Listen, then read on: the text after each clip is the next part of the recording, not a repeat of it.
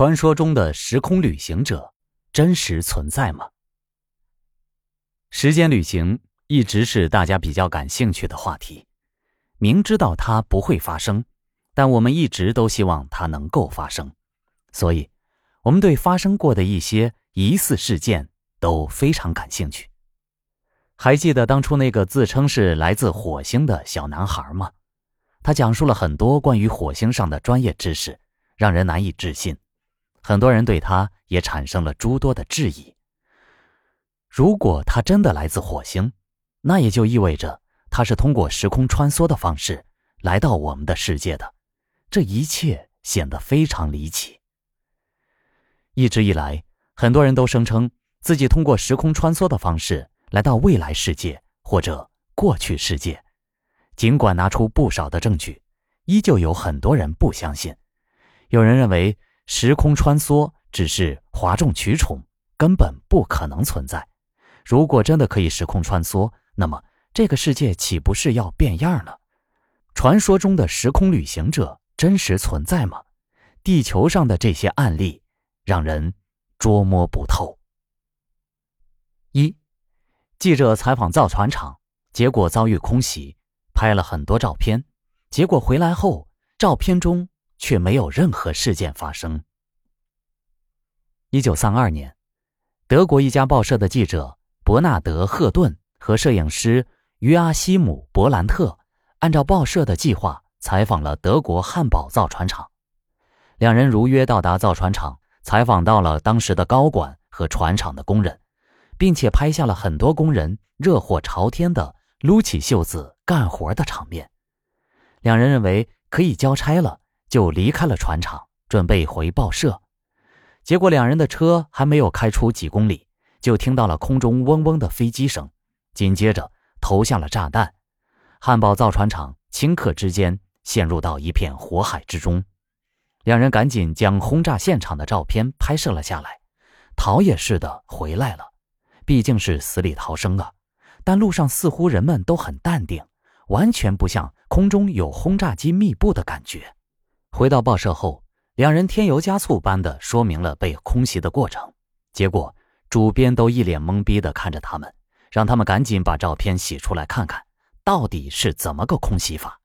结果两人回去在暗房里一顿折腾，照片上的汉堡造船厂竟然完好无损，并且还有几张莫名其妙的拍了整个天空，当然是摄影师拍摄的空中轰炸机投弹的场面。但画面中，却什么也没有。所以第二天两人就没法交差了。两人最终也成了整个报社的笑话。不过好在是完成了交代的任务，也没有人为难他们。毕竟还是采访有功。后来大家也就淡忘了这个事实。再后来，伯纳德·赫顿搬到了英国伦敦，但在十多年后的某一天，他突然看到了报纸上。汉堡造船厂被轰炸的报道，这不就是他们上次采访时看到的爆炸现场吗？二，英国空军中校到达未来机场。一九三五年，英国皇家空军中校维克多·格达德有一次日常训练任务，这次的返航地标是爱丁堡以东约二十千米的一个位于德雷姆的废弃机场。当他到达，看到了这个废弃地标机场后，就直接返航了。结果还没有飞出十千米，就遭遇了雷暴。怎么办呢？绕是绕不过去的。雷暴云越来越厚，他打算在废弃机场降落，待天气好转再返航。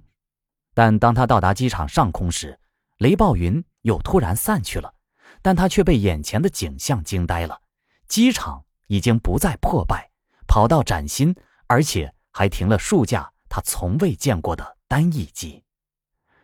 不过他却没有纠结，毕竟飞行员的判断是立即做出的，油料已经到达了返航警告线，即刻他就返航了，并且安全降落。但在四年后，由于欧洲战场的发展，他再一次执行任务并降落到这个机场，结果再度被震惊。因为眼前的景象就是他四年前见到的。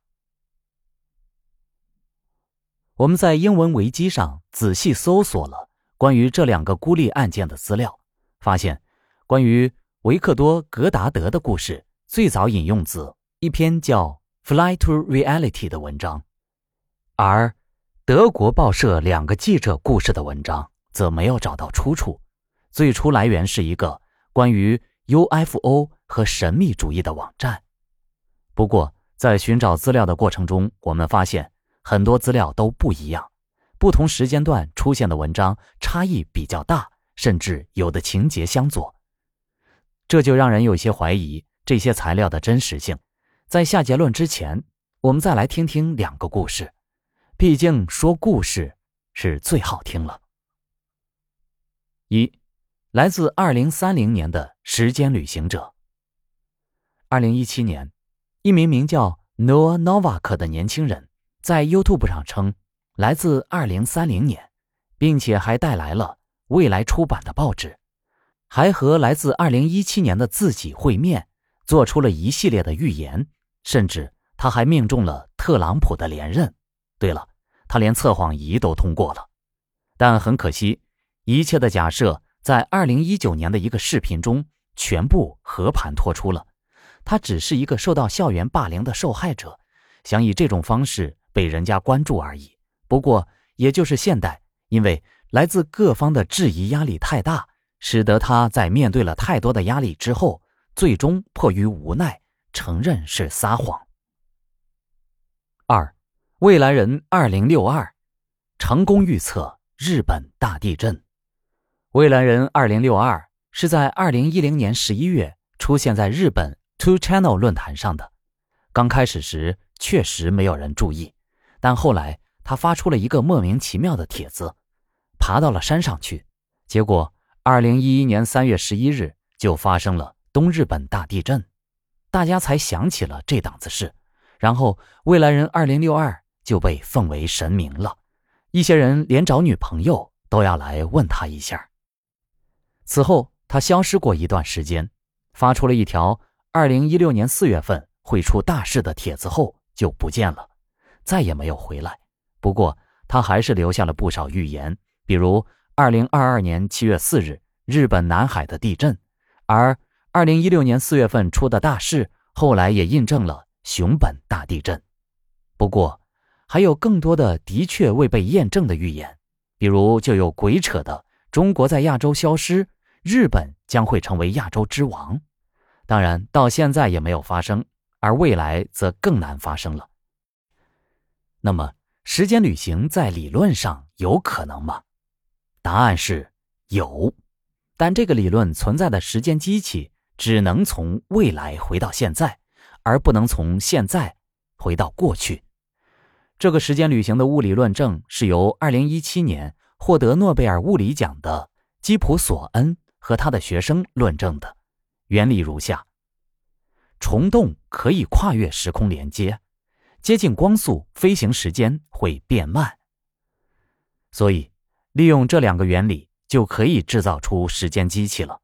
比如，光速飞船出发前，先从飞船上和基地建立一个虫洞，然后以百分之九十九点九九九九九的光速飞行一天后，按狭义相对论时间交换比，大约过去七千零七十一天，也就是十九年多一点。此时。从光速飞船的虫洞一脚踏入，就可以回到十九年前出发的那个时候。怎么样？这件事旅行就完成了。如果到未来看好彩票号码，那么能否回来购买呢？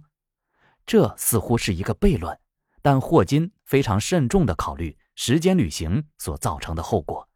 他在《时间简史》中有非常精彩的描述，各位有空可以去找来看一看。那么，你相信本期节目中的几个时空穿越者的故事吗？